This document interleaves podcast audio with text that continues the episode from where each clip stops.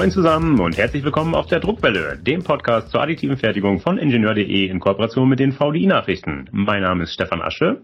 Dies ist Folge 36. Vor etwa 14 Tagen flatterte mir eine unscheinbare Pressemitteilung auf den Schreibtisch. Darin angekündigt wurde eine Studie, die nicht weniger verheißt als Antworten auf diese Frage. Wie ermöglicht der 3D-Druck eine flexible, stressresiliente und nachhaltige Produktion zum Wohle der Gesellschaft, der Wirtschaft und der Umwelt? Wow, dachte ich. Das mal eine Ansage. Ausgesprochen wurde diese Ansage von hochkarätigen Forschern in Kooperation mit dem Weltwirtschaftsforum. Die einzelnen Akteure stammen aus der ETH Zürich und gleich drei Fraunhofer Instituten. Konkret waren es die Institute für Produktionstechnik, IPT, für additive Produktionstechnologie, IAPT, sowie für Gießerei, Komposit und Verarbeitungstechnik, IGCV. Aus letzterem stammt der Projektleiter, einer der maßgeblichen Autoren der Studie. Er ist uns via Internet aus Augsburg zugeschaltet. Ich freue mich begrüßen zu dürfen Matthias Schmidt. Hallo Herr Schmidt, stellen Sie sich bitte selbst kurz vor. Hallo, mein Name ist Matthias Schmidt. Ich bin Gruppenleiter ähm, am Fraunhofer IGCV im Bereich der metallischen additiven Fertigung. Ähm, meine Gruppe hat den schönen Namen Implementierung und Prozessketten und wir befassen uns hier mit den Fragestellungen, wie kann die additive Fertigung ähm, gewinnbringend in Unternehmen eingesetzt werden. Das heißt, welche Technologie passt zu welchem Bauteil, welche Bauteile eignen sich überhaupt und wie sieht auch die Kostenseite aus. Ähm, ich habe im Rahmen der Studie von dem Weltwirtschaftsforum die Leitung des Fraunhofer-Teams übernommen und wir haben zusammen mit der ETH an dem White Paper mitgewirkt. Ich bin 32 Jahre alt, seit 2017 am Fraunhofer IGCV. Ich habe klassisch Maschinenbau studiert in Karlsruhe mit einer Ausland Auslandsstation in Singapur und bin über meine Masterarbeit, die ich 2016 beim Stuttgarter Automobilisten im Bereich der Fügetechnik ähm, geschrieben habe, über die Prototypenfertigung, die wir damals mit dem Laserstreifmessen gemacht haben, in die additive Fertigung gekommen. Okay, perfekt. In meiner Einleitung hatte ich es erwähnt, ähm, im Vorfeld Ihrer Studie heißt es so sinngemäß, 3D-Druck kann die Welt retten. Das war natürlich jetzt etwas übertrieben, aber es geht so in die Richtung, äh, hat ganz viel Potenzial stelle ich mir die Frage, warum hat sich der 3D-Druck bzw. die additive Fertigung, warum hat sie sich noch nicht auf breiter Basis durchgesetzt? Was sind also die aktuellen Herausforderungen? Das ist eine sehr gute Frage und viele Akteure arbeiten dran, ähm, dass, dass sich die additive Fertigung durchsetzt. Ähm, insgesamt lassen sich die Herausforderungen eigentlich in drei übergeordnete Bereiche einteilen. Das sind einmal technologiebezogene Herausforderungen, Herausforderungen aus der Unternehmensorganisation und Herausforderungen aus dem Ökosystem der additiven Fertigung. Wenn wir uns anschauen, die Herausforderungen aus der, aus der Technologie sind es vor allen Dingen natürlich die Kosten, die, die die additive Fertigung noch mit sich bringt, aber auch zum Beispiel eine, eine geringe Vorhersagbarkeit der Qualität oder die Produzierbarkeit der Verfahren. Und außerdem fehlen oft noch die passenden Materialien, wie man sie aus anderen Bereichen kennt. Aus dem Bereich der Unternehmensführung ähm, spielen natürlich viele interne organisatorische Punkte eine Rolle. Das ist einerseits oft fehlt eine klare Strategie und Roadmap für den Einsatz der additiven Fertigung. Know-how ist immer noch ein Thema.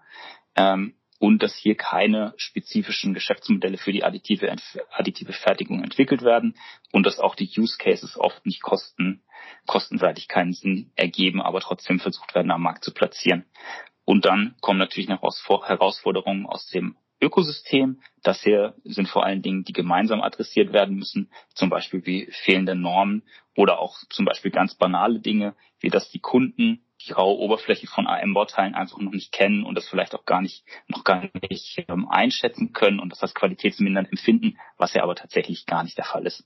Okay, wenn ich mir jetzt mal die Unternehmerbrille aufsetze, Sie haben ja jede Menge Experten befragt. Was sagen die Unternehmen? Was ist bei denen der größte Hemmschuh im Hinblick auf die Fiktion, dass AM die Welt rettet? Mhm.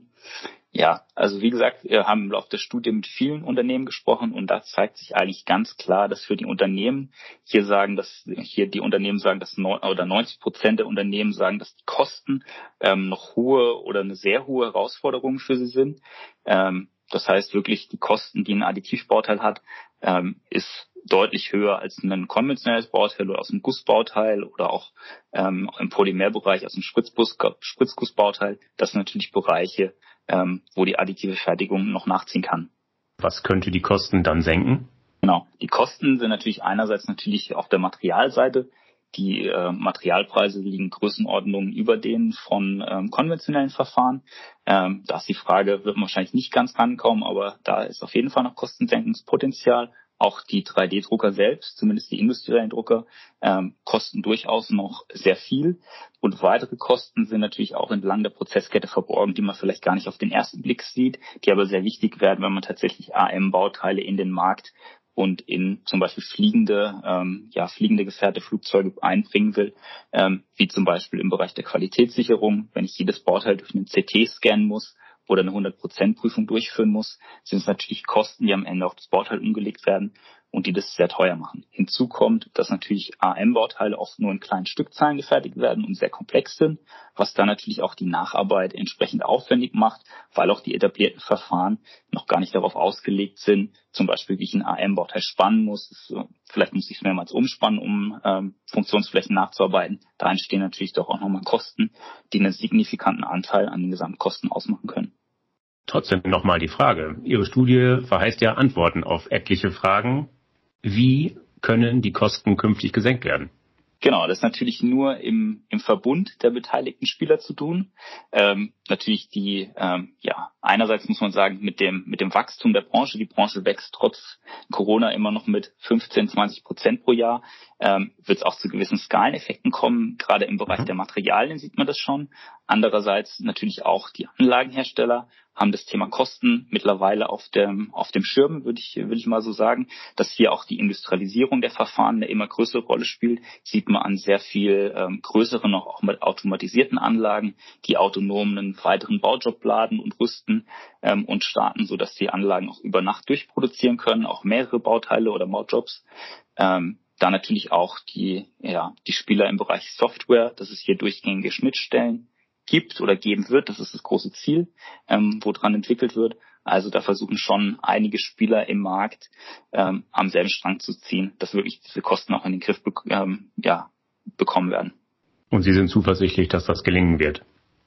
Das ist natürlich noch äh, viel zu tun, muss man natürlich ehrlich sein. Mhm. Ähm, und äh, funktioniert natürlich nur, wenn alle am selben Strang zielen. Der eine oder andere sieht es vielleicht noch nicht so. Ähm, aber ähm, über kurz oder lang bin ich überzeugt, dass es passieren wird. Okay, zurück zur Studie bzw. zum White Paper. Als einen weiteren wesentlichen Bremsschuh identifiziert das White Paper, Sie hatten es schon angesprochen, angedeutet, fehlende Standards und Zertifizierungen. Warum bzw. wo sind die ein Problem? Das ist ähm, ja die additive Fertigung hat eine Besonderheit. Ähm, das heißt, wenn ich ein Produkt herstelle, stelle ich nicht nur das Produkt an sich her, sondern indem ich natürlich Metallpulver oder ein Draht zum Beispiel aufschmelze, werde ich auch gleichzeitig zum Materialhersteller. Das wirft natürlich nochmal ganz andere Fragen auf, als wenn ich nur ein Bauteil aus einem bereits vorhandenen Material zerspane. Ähm, das heißt, hier sind natürlich noch einige Fragestellungen zu klären zwischen auch Hersteller von dem Ausgangsmaterial, von dem Pulver, mir als AM-Fertiger, wenn ich das nochmal Material und auch eine Geometrie herstelle und dann den Endkunden. Wer haftet für gewisse Materialfehler? Ähm, das sind so Fragestellungen, die noch zu klären sind.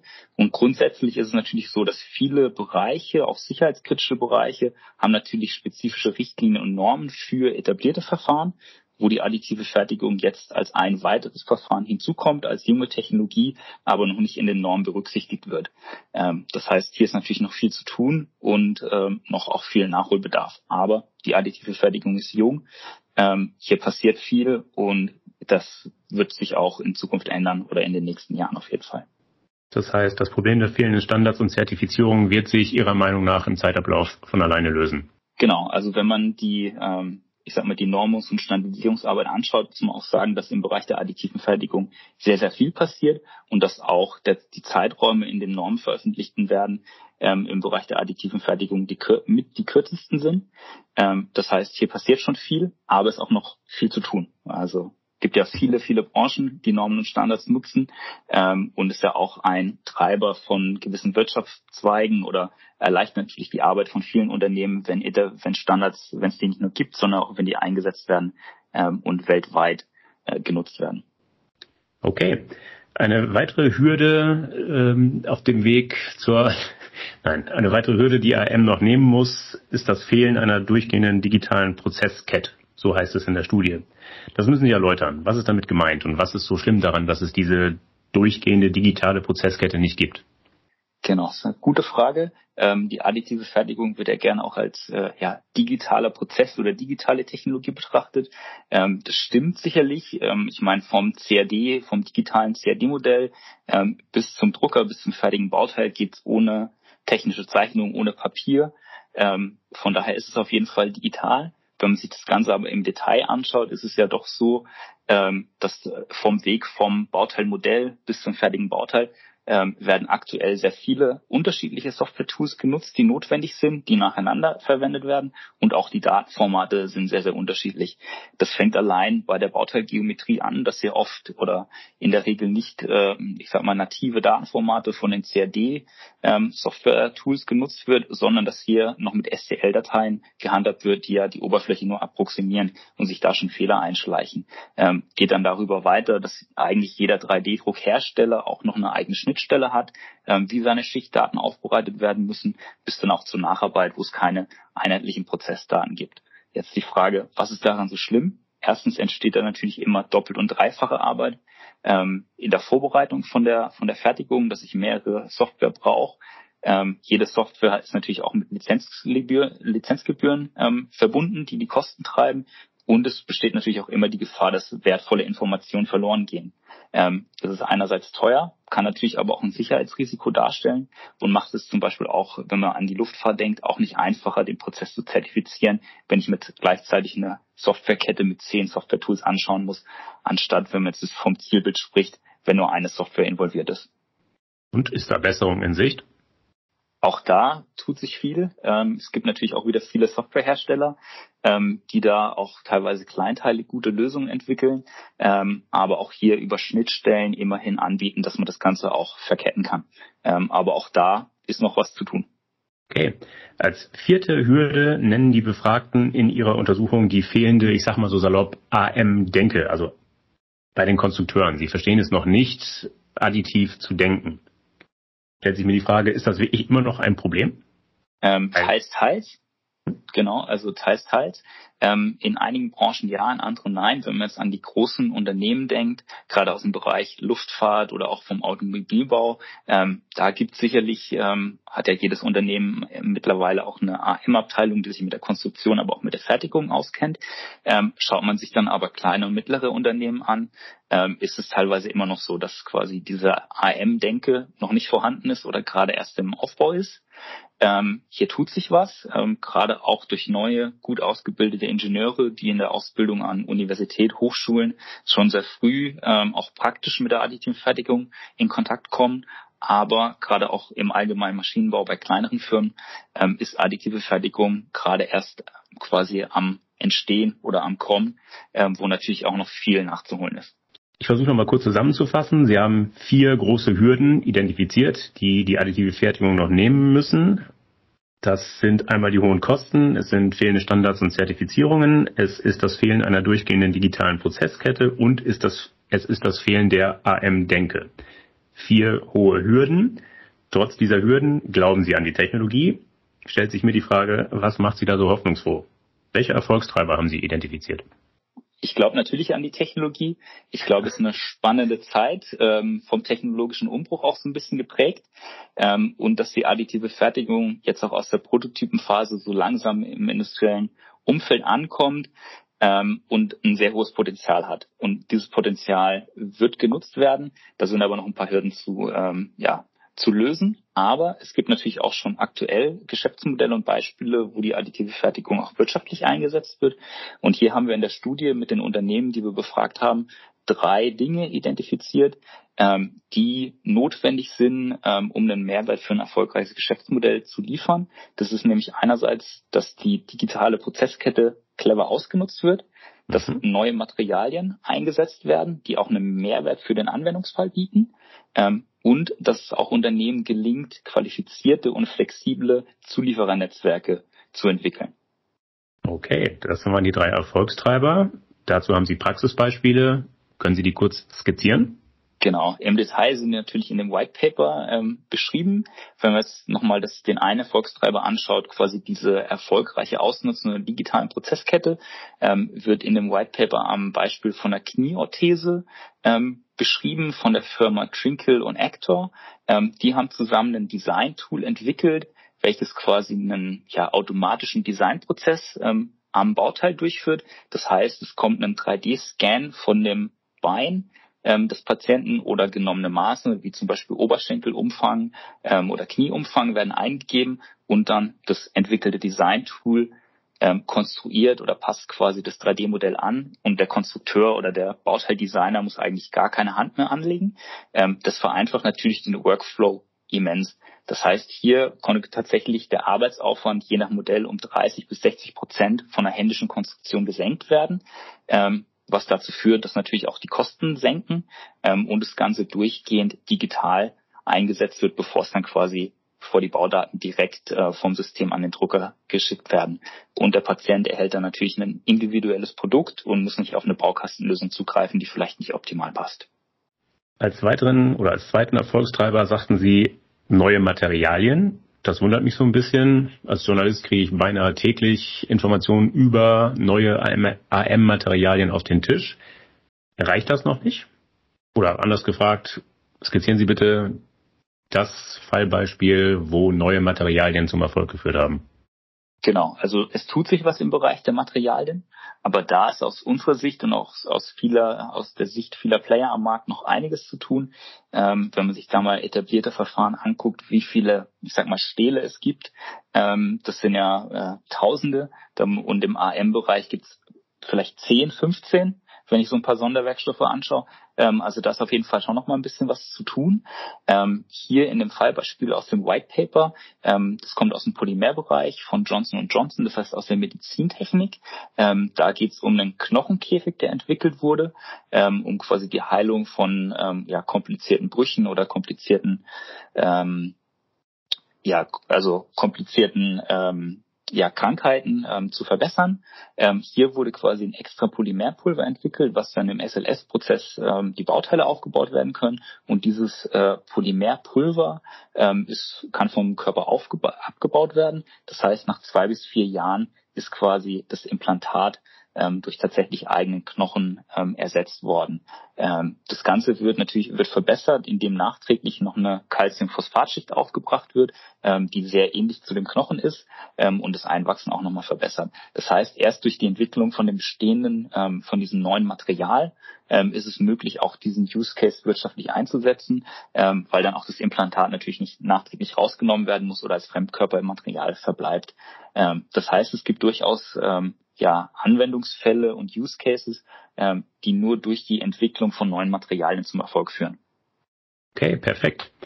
Dritter Erfolgstreiber der additiven Fertigung sind laut White Paper qualifizierte und flexible Supply Chain Netzwerke. Das müssen Sie erläutern. Gerne an einem Fallbeispiel. Genau, im White Paper ist es das Fallbeispiel der Deutschen Bahn. Ähm, hier muss man sagen, die Deutsche Bahn sehr aktiv im Bereich 3D-Druck und zumindest deutschlandweit auch einer von den ähm, Vor Vorreitern, kann man so sagen. Ähm, die Deutsche Bahn muss natürlich ja, Ersatzteile für ihre Zugflotte gewährleisten. Ähm, teilweise sind ja Züge ähm, mehr als zwei, drei Jahre aktiv. Die sind ja 25, 30 Jahre, ist ja so eine Lebenszeit von so einem Zug oder noch länger. Ähm, das heißt, auch über die Lebenszeit müssen Ersatzteile vorgehalten werden. Ähm, das macht natürlich die Lagerhaltung teilweise schwierig. Teilweise sind dann auch Zulieferer gar nicht mehr am Markt, die quasi bei der, ähm, bei der Erstausstattung oder Erstauslieferung noch am Markt waren. Das heißt, da hat die Deutsche Bahn natürlich schon mit gewissen Herausforderungen zu kämpfen. Zusätzlich gibt es aber auch im Bahnbereich ähm, ja, hohe Sicherheitsanforderungen und teilweise stark reguliert. Das heißt, es zum Beispiel auch ähm, Brandschutzanforderungen an, an Kunststoffe, Polymere, die eingesetzt werden ähm, oder ähnliches. Ähm, hier hat die Deutsche Bahn auch, muss man sagen, zusammen mit dem TÜV Süd ähm, eine Reihe an Zulieferern für verschiedene 3D-Drucktechnologien ausgewählt und durch Audits ähm, ja qualifiziert und auf ein gleiches Qualitätsniveau angehoben und ähm, ja das Qualitätsniveau auch festgesetzt. Ähm, dadurch können, kann die Deutsche Bahn jetzt bei diesen Zulieferern ähm, ja relativ schnell und kurzfristig Bauteile ähm, beziehen für ihre Züge, ähm, die ihren Qualitätsanforderungen entsprechen und auch die diese Qualitätsanforderungen dokumentiert dokumentieren. Das ist natürlich auch immer noch ein Punkt. Das Ganze muss natürlich dokumentiert werden, um den mhm. Sicherheitsnormen ähm, gerecht zu werden. Das heißt, erst durch dieses Netzwerk, durch dieses Audit ist eigentlich die Qualität sichergestellt, die die Bahn beziehen kann ähm, und kann damit auch jetzt schnell reagieren, wenn Züge ausfallen und auch, ich sag mal, die Downtime reduzieren, ähm, die die Züge ähm, ja in der Wartung verbringen.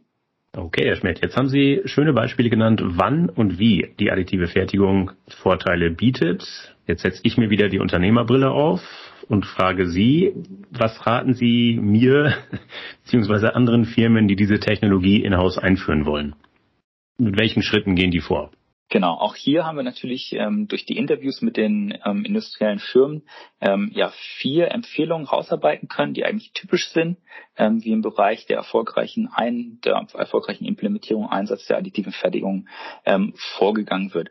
Das erste ist eigentlich immer ähm, das Implementieren in Iteration. Das heißt, ähm, ja, wer erfolgreich vorgeht, ähm, kauft sich nicht den teuersten besten 3D-Drucker, ähm, hat aber vielleicht noch gar keine Idee, was er damit drucken will, sondern es ist hier wirklich ratsam, in kleinen Schritten zu starten ähm, und ähm, hier langsam das Wissen auch aufzubauen, weil ähm, die additive Fertigung, ja, Plug and Play ist da vieles noch nicht, muss man sich auch das Wissen langsam aufbauen und erarbeiten. Ähm, das heißt, der langsame Einstieg führt zum Erfolg, dass man hier stetig sein Wissen aufbauen. Und ein guter Einstieg sind hier oft für produzierende Unternehmen gerade Fertigungshilfsmittel oder auch Werkzeuge und dass man sich dann langsam weiter vortastet bis zum tatsächlichen Bauteil, was dann vielleicht in einen, ja, in, ja, in ein Flugzeug oder in einen Zug geht oder in eine tatsächliche Maschine, die man dann verkauft. Okay. Implementierung in Iterationsschleifen. Was sind weitere äh, Schritte, die Sie, die Sie den Unternehmen raten? Genau, als zweites, ähm, als zweiten Punkt haben wir, ähm, ja, haben wir es genannt Pull Down Push. Das heißt, man muss sich am Markt orientieren. Das heißt, ähm, der Kundennutzen soll der zentrale Bestandteil der Denkweise sein ähm, in der additiven Fertigung oder wenn ich Bauteile für die additive Fertigung entwickle. Ähm, das heißt, der Mehrwert für den Kunden muss ersichtlich sein und der Kunde muss aber auch bereit sein, diesen Mehrwert zu bezahlen. Ähm, es nützt natürlich nichts, das super leichte, ähm, funktionsoptimierte Bauteil ähm, zu entwickeln, was aber zehnmal so teuer ist, was mein Kunde gar nicht bezahlen kann oder möchte. Ähm, das heißt, hier ist natürlich auch eine enge Abstimmung mit dem Kunden, mit dem Markt zu suchen. Was ist der Kunde bereit zu zahlen? Welche Vorteile sind auch wirklich Geld wert? Ähm, und dass ich da ähm, in die Richtung das Ganze aufbaue. Das heißt, es muss vielleicht nicht direkt eine Technologieentwicklung sein, sondern eher eine Entwicklung am Kunden, am Markt, ähm, da sonst der Erfolg nicht gesichert ist. Als dritten Punkt ähm, haben wir hier noch identifiziert, ähm, ja, wir haben es genannt, dass man ähm, zusammenarbeiten soll. Das heißt, nicht jeder einzeln in seinem, in seinem Silo arbeiten soll, sondern die additive Fertigung hat viele, hat noch viele Herausforderungen, wie wir ja schon besprochen haben. Ähm, viele Spieler oder es gibt aber auch schon viele Unternehmen, die diese Herausforderungen gelöst haben und auch bereit sind, ähm, ja, gewisses Wissen zu teilen. Ähm, deswegen ähm, ja über Probleme sprechen, aber auch über Lösungswege sprechen hilft allen und bringt den Gesamtmarkt voran, um dann auch die übergeordneten Ziele wie zum Beispiel auch eine Kostenreduzierung ähm, vorantreiben zu können. Hm? Und die, ja, die vierte Strategie ist tatsächlich, wenn man mit den Unternehmen spricht oder was man in Unternehmen ähm, häufig noch nicht sieht, ist das auch die, dass eine ganzheitliche übergeordnete Strategie für die additive Fertigung ähm, gibt und dass diese Strategie auch durch das Management ähm, ja gepusht und auch unterstützt wird. Das heißt, hier brauche ich natürlich eine gewisse Art von Roadmap. Wie möchte ich in die additive Fertigung einsteigen? Ähm, wie passt mein Produktportfolio zur additiven Fertigung, würde ich vielleicht eher noch beobachten, weil es zu teuer ist. Möchte ich vielleicht ähm, ja Fremdteile beziehen, dann muss ich mir natürlich auch ähnlich vielleicht wie die Deutsche Bahn Zulieferer qualifizieren. Oder möchte ich mein eigenes 3D-Druckzentrum aufbauen und es auch an Kunden anbieten. Hier gibt es natürlich ganz verschiedene ähm, Ideen und Visionen. Und da muss natürlich ähm, muss man natürlich sicherstellen, dass es auch zum zur Strategie vom Unternehmen passt, zum ähm, zum Wert zu den Werten des Unternehmens und das muss natürlich auch durch das Management sichergestellt sein, dass es da auch Zeit und meistens auch ein bisschen Geld gibt, ähm, um sich damit zu befassen, um das dann auch zielgerichtet umzusetzen. Okay, ich versuche es nochmal zusammenzufassen. Damit die additive Fertigung auf Unternehmensebene funktioniert, schlagen Sie vier Schritte bzw. vier Punkte vor. Der erste schrittweise Vorgehen, der zweite Kundenwünsche bedienen, der dritte Kooperation suchen, der vierte Einbindung der äh, IM-Strategie in das Unternehmen bzw. in die Unternehmensstrategie unter Einbindung aller Führungskräfte und die Führungskräfte sind angehalten, die Mitarbeiter mitzunehmen auf dem Weg. Ist das so ungefähr richtig wiedergegeben? Genau, das stellt eigentlich eine sehr gute Zusammenfassung dar. Mhm. Okay, jetzt haben Sie ein ganz neuer Punkt. Sie haben im Rahmen des White Papers, im Rahmen der Studie Experten auch danach befragt, wie sich die additive Fertigung, die AM-Industrie in den nächsten Jahren entwickeln wird. Ich bin gespannt, was kam dabei raus? Wo spielt künftig die Musik? Genau, das waren natürlich sehr spannende ähm, Umfragen und Diskussionen, die wir mit den Unternehmen geführt haben. Ähm, wenn man von der aktuellen ähm, Sichtweise kommt, ist es so, dass heute die additive Fertigung für Kleinserien genutzt wird, das heißt Einzelteile, individuelle Bauteile, geringe, geringe Stückzahlen und vor allem im Bereich der Vorserie, das heißt im Prototypenbereich oder quasi auch im Anlauf von gewissen Serien und danach im After Sales. Das heißt, ähm, es wird quasi der vorgelagerte und der nachgelagerte Bereich von, von einem Lifecycle bedient. Mhm. Ähm, in Zukunft, was alle, ähm, was erwartet wird oder was viele Unternehmen sehen, wenn wir jetzt von fünf bis zehn Jahren in der Zukunft sprechen, ähm, erwarten eigentlich mehr als 80 Prozent der Unternehmen, die wir befragt haben, dass es auch einen verbreiteten Einsatz der additiven Fertigung in der Serienproduktion ähm, von höheren Stückzahlen gibt. Dabei, dazu wird aktuell, gerade auch wenn man, wenn wir nochmal an die Kosten, an die Kostendiskussion denken, mit den, mit den Technologien wird jetzt die Basis gelegt, dass dann natürlich auch in Zukunft ähm, die Preise oder die ähm, Kosten der additiven Fertigung so ähm, gesunken sind, dass es auch für eine Serienfertigung ähm, interessant wird. Ähm, es geht eigentlich dahin, dass auch die additive Fertigung eine etablierte Fertigungstechnologie ist, die im Mix der Produktionstechnologien auch für eine gewisse ähm, ja, Serienproduktion in Frage kommt. Das hat dann auch zur Folge, dass diese Sichtweise auf die additive Fertigung ähm, sich ändert.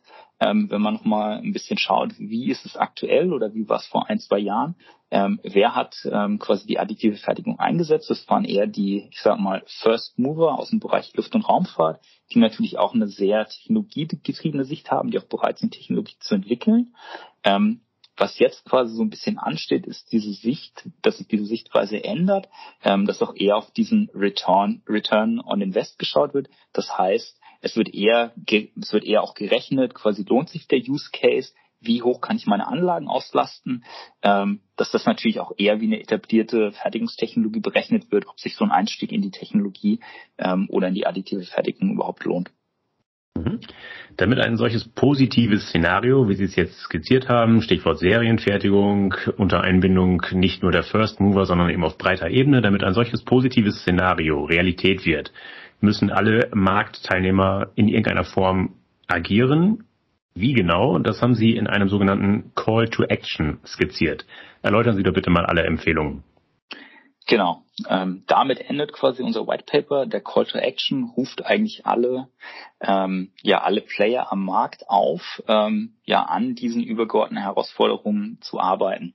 Ähm, konkret haben Sie schon gesagt, wir haben sieben ähm, sieben Punkte identifiziert und ähm, aufgeschrieben. Ähm, das ist einerseits, die Kosten müssen reduziert werden, auch entlang der Prozesskette. Hier sind natürlich ein, vor allen Dingen die Anlagenhersteller im Fokus, die Materialhersteller, aber auch die Hersteller aus der vorgelagerten, nachgelagerten Prozesskette, zum Beispiel die Kosten auch durch eine Automatisierung und geschickte Verkettung von den Prozessen zu reduzieren. Mhm. Ähm, muss man sich vielleicht auch selber an die Nase fassen. Die Forscher ist natürlich auch so. Ähm, zu forschen für eine Kostenreduktion ist vielleicht nicht so unbedingt sexy, ähm, sollte aber, wenn man anwendungsorientierte Forschung betreibt, auch ein Fokus sein, weil das braucht der Markt. Ähm, dahin muss es gehen. Ähm, der zweite Punkt ist hier Weiterbildung, Wissensaufbau. Ähm, wir haben schon gesagt, quasi mit den neuen, ähm, mit den neuen Ingenieuren, gut ausgebildet aus den Universitäten, Hochschulen, ähm, passiert da was. Ähm, das ist natürlich ein langsamer Prozess, ähm, bis da quasi neues Wissen in den Unternehmen ankommt. Das heißt, es ist auf jeden Fall so, dass nicht nur in Anlagen investiert werden sollte von den Unternehmen, sondern auch in einen nachhaltigen Wissensaufbau. Ähm, hier erweist sich eigentlich immer ganz geschickt, wenn auch so eine Art AM Intrapreneur ähm, in den Unternehmen entwickelt wird, der quasi zum Ziel hat, AM in den Unternehmen bekannt zu machen. Ähm, das heißt, es ist natürlich auch eine Aufgabe von den Unternehmen, kann natürlich aber auch durch ähm, Maßnahmen von, ähm, ich sag mal, von der Regierung oder durch Fördervorhaben gestärkt werden, wo natürlich auch so ein ähm, industrieller Wissenstransfer gefördert wird. Okay. Ähm, Ja. Als dritter Punkt ähm, ist dann noch, sind dann nochmal die Standards genannt. Hier ist es wirklich das Zusammenführen der bisherigen Standards und das Vorantreiben weiterer Standards. Ähm, Standards äh, sind notwendig, damit ähm, alle Player am Markt äh, wissen, welche Qualitäten zum Beispiel verfügbar sind, was zugesagt wird an Materialkennwerten, an Bauteilfestigkeiten, dass man hier auch eine gewisse Verlässlichkeit schafft.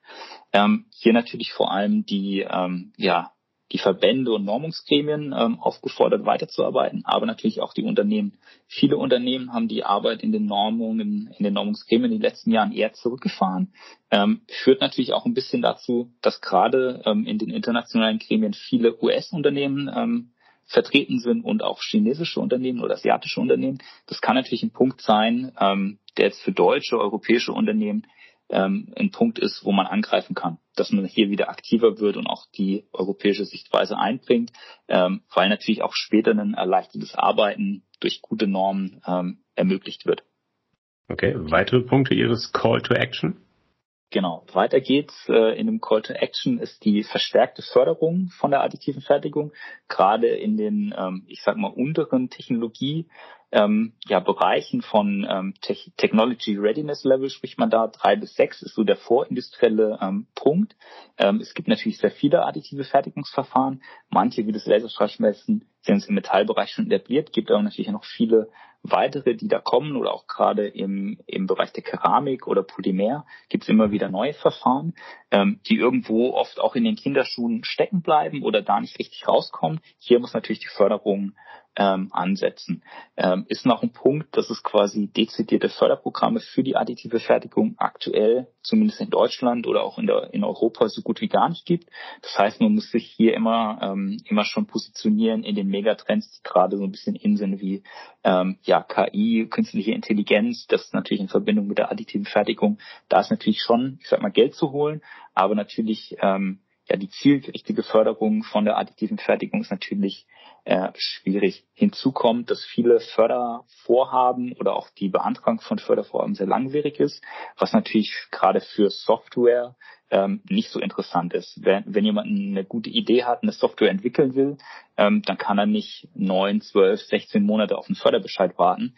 Ähm, in der Zeit hat er sein oder muss das Produkt eigentlich schon lange am Markt sein. Gibt es weitere Punkte im Call to Action? Genau, im Call to Action geht es dann weiter ähm, mit den Punkten ja Nachhaltigkeit und Kreislaufwirtschaft. Die additive Fertigung ist eigentlich prädestiniert, ähm, die Nachhaltigkeit von den Produkten ähm, zu steigern oder ähm, ja sicherzustellen und auch die Kreislaufwirtschaft ähm, umzusetzen. Ähm, wenn man hier anschaut, wer da gefordert ist, ist natürlich einerseits der Verbraucher. Das heißt, Nachhaltigkeit muss auch bei der Kaufentscheidung ähm, eine Rolle spielen. Andererseits müssen auch die Unternehmen das ähm, stark einfordern bei sich, aber auch bei ihren Zulieferern. Da gibt es einige ähm, ja, sehr gute Beispiele auch im Bereich der additiven Fertigung, die das sehr vorbildlich machen. Ähm, hier ist natürlich aber auch noch ein ähm, Angriffspunkt ähm, ja, für die Regierung, auch natürlich durch ja, Steuern hört wahrscheinlich niemand so gerne, aber auch Besteuerung von, äh, von CO2 oder auch, kannst natürlich auch über ein Anreizsystem tun, dass natürlich auch dieser, ähm, sagen wir CO2-Äquivalent zum Beispiel eine weitere Einheit wird, die in einer gewissen Art ähm, ja, gefördert wird wird ja bei den ähm, Elektro in der Elektromobilität durchaus schon gemacht. Ähm, kann man sich natürlich noch weiterdenken, ob das vielleicht sogar ein Punkt wäre für allgemeine Produkte oder gewisse andere ähm, Industrien. Dann geht es weiter natürlich mit einer Verbesserung der Qualitätsstandards und der Qualifizierung. Ähm, hier ist natürlich nochmal die Zusammenarbeit zwischen den Gremien ähm, gemeint, aber auch ähm, mit prüfenden ähm, Unternehmen, Verbänden wie zum Beispiel der TÜV, den Anlagenherstellern und Endanwendern, dass hier natürlich auch diese Auditierung etablierter wird, ähm, dass man hier auch zu auditierten ähm, Zulieferern kommt, die gesicherte Qualitäten liefern können. Ähm, wo wir natürlich auch ähm, hin müssen, ist, dass wir nicht einzelne Bauteile qualifizieren, ähm, sondern dass wir ganze Prozesse qualifizieren. Dass ich nicht mehr, wenn ich zehn unterschiedliche Bauteile fertige, die jetzt ähm, in die Luftfahrt gehen, dass ich zehn Qualifizierungsprozesse durchlaufen muss, sondern dass ich einmal meine Fertigungstechnologie qualifiziere und damit eigentlich jedes Bauteil fertigen kann. Ähm, das ist das Zielbild, da soll es hin. Und wenn das natürlich erreicht ist, ähm, steht, dem, steht der additiven Fertigung natürlich einiges offen. Okay, einen letzten Aufruf zur Action gönne ich Ihnen noch. Gibt noch einen weiteren? Genau, es gibt noch einen, es gibt noch einen siebten. Ähm, das Thema Digitalisierung ähm, spielt natürlich in der additiven Fertigung immer mit. Haben wir jetzt heute auch schon zwei, drei Mal ähm, gesprochen. Das heißt, diese Durchgängigkeit der digitalen Prozesskette muss gegeben sein. Ähm, hier natürlich ähm, vor allem gefordert die Anlagenhersteller, dass hier auch passende Schnittstellen ermöglicht werden, Softwarehersteller, dass hier nicht zu kleinteilig an Lösungen entwickelt wird, sondern auch diese Einbindung in übergeordneten Workflow ähm, ermöglicht wird. Geht aber so weit, dass auch quasi Prozessdatenüberwachung, ähm, wenn ich jede Schicht oder jede, jede Ablage oder jeden Schweißvorgang ähm, mir anschauen, überprüfen kann, entsteht natürlich ungeheure Datenmengen. Wenn ich die natürlich auch geschickt verknüpfen kann über MES-Systeme ähm, oder über eine Auswertung, über eine künstliche Intelligenz, kann ich natürlich auch ganz neue Möglichkeiten erschaffen, die der additiven Fertigung helfen und bei der Verbreitung, äh, ja, bei der Verbreitung der additiven Fertigung neue Möglichkeiten und Wege eröffnen. Okay. Sie fordern und wünschen sich eine ganze Menge, ziemlich viel Bewegung in der AM-Industrie. Das führt mich über zur Schlussfrage. Welche Rolle spielt Deutschland Ihrer Meinung nach in der weltweiten AM-Szene heute? Heißt, wo stehen die hiesigen Maschinen- und Materialhersteller sowie die hiesigen Nutzer im internationalen Vergleich?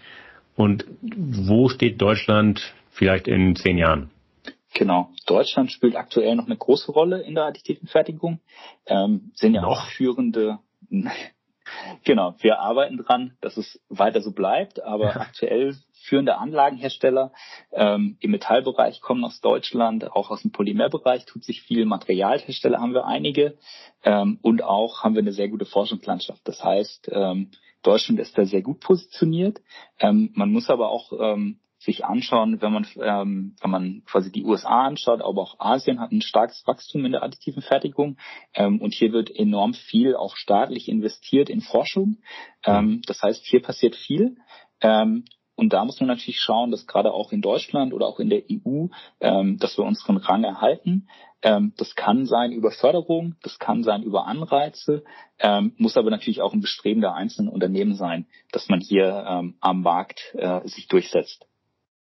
Okay, prima, Herr Schmidt. Das war sehr aufschlussreich, sehr viele Informationen. Herzlichen Dank für das tolle Gespräch. Vielen Dank. So, liebe Hörer, das war sie schon, die Folge 36. Ich hoffe, dass sie Ihnen gefallen hat. Dann empfehlen Sie uns gerne weiter. Sie finden die Druckwelle überall dort, wo es gute Podcasts gibt. Das heißt etwa auf Podigy, auf Spotify, auf iTunes, auf Google Podcast, auf Amazon Music Podcast und natürlich, last but not least, auf ingenieur.de. Wenn Sie Anregungen oder Kritik äußern wollen, dann freue ich mich auf Ihre Zuschriften. Sie erreichen mich unter der E-Mail-Adresse druckwelle.ingenieur.de. Sollten Sie auch an Technikthemen abseits des 3D-Drucks interessiert sein, empfehle ich Ihnen die VDI-Nachrichten. Wenn Sie mal kostenlos reinlesen wollen, dann schauen Sie doch einfach mal unter www.vdi-nachrichten.com slash lesen. Dort warten acht kostenlose E-Paper-Ausgaben auf Sie. Das war's für heute. Bleibt mir noch zu sagen, auf Wiederhören, munter bleiben und tschüss.